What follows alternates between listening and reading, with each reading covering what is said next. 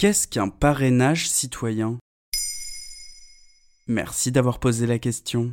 Le 8 novembre 2020, Jean-Luc Mélenchon, leader de la France insoumise, a annoncé sur TF1 son intention de se présenter à l'élection présidentielle de 2022, mais avec une condition, recueillir 150 000 parrainages citoyens. Il a expliqué qu'il souhaite obtenir l'investiture populaire. Oui, je suis euh, prêt et euh, je propose ma candidature. Mais, il y a un mais, je demande une investiture populaire. Par conséquent, je serai candidat définitivement si et seulement si j'ai recueilli 150 000 signatures de parrainage. À ce moment-là, je me sentirai investi par le peuple.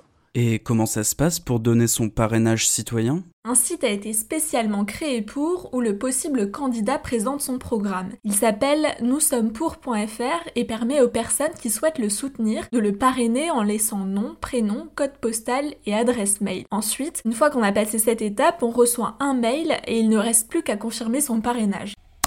Donc c'est vraiment très simple. Et ça marche pas comme ça d'habitude pour l'élection présidentielle? Ce modèle n'est pas inconnu, mais pas vraiment commun. Pour être déclaré officiellement candidat à une élection présidentielle en France, la personne doit recueillir depuis 1976 le soutien de 500 élus. Jean-Luc Mélenchon estime que c'est aux citoyens de juger, donc avec ce système, tout citoyen peut le parrainer grâce à une signature. Et qu'est-ce qui se passe une fois les 150 000 parrainages atteints? À la suite de l'annonce de Jean-Luc Mélenchon, beaucoup ont estimé qu'il lui sera facile de recueillir les 150 000 signatures la France insoumise revendiquait plus de 600 000 adhérents en 2019. À l'élection présidentielle de 2017, il avait recueilli 7 millions de voix.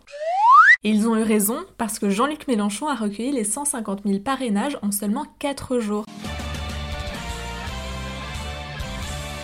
Il se considère donc candidat avec son programme L'avenir en commun. Et pourquoi en France on n'a pas souhaité l'instaurer? La possibilité de changer les parrainages d'élus par des parrainages de citoyens a été évoquée à partir de 2007, mais rien n'a abouti. Jean-Marie Le Pen avait demandé ce changement face à la difficulté de recevoir 500 parrainages d'élus, de même que José Bové qui n'était pas parvenu à décrocher plus de 200 parrainages. En 2012, l'ancien Premier ministre Lionel Jospin présentait un rapport pour renouveler la vie politique une promesse de campagne de François Hollande. Et parmi les propositions, remplacer les 500 parrainages d'élus par 150 000 signatures citoyennes venant de 30 départements au moins. Mais en 2013, François Hollande a finalement décidé de ne pas mettre en place la mesure.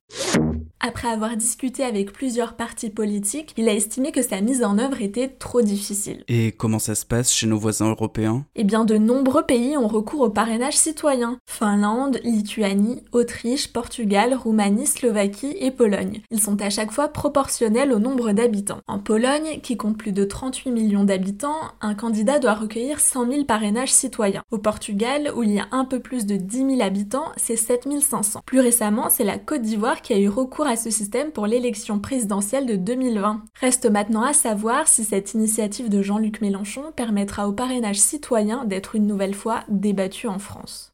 Voilà ce qu'est un parrainage citoyen. Maintenant, vous savez. En moins de 3 minutes, nous répondons à votre question.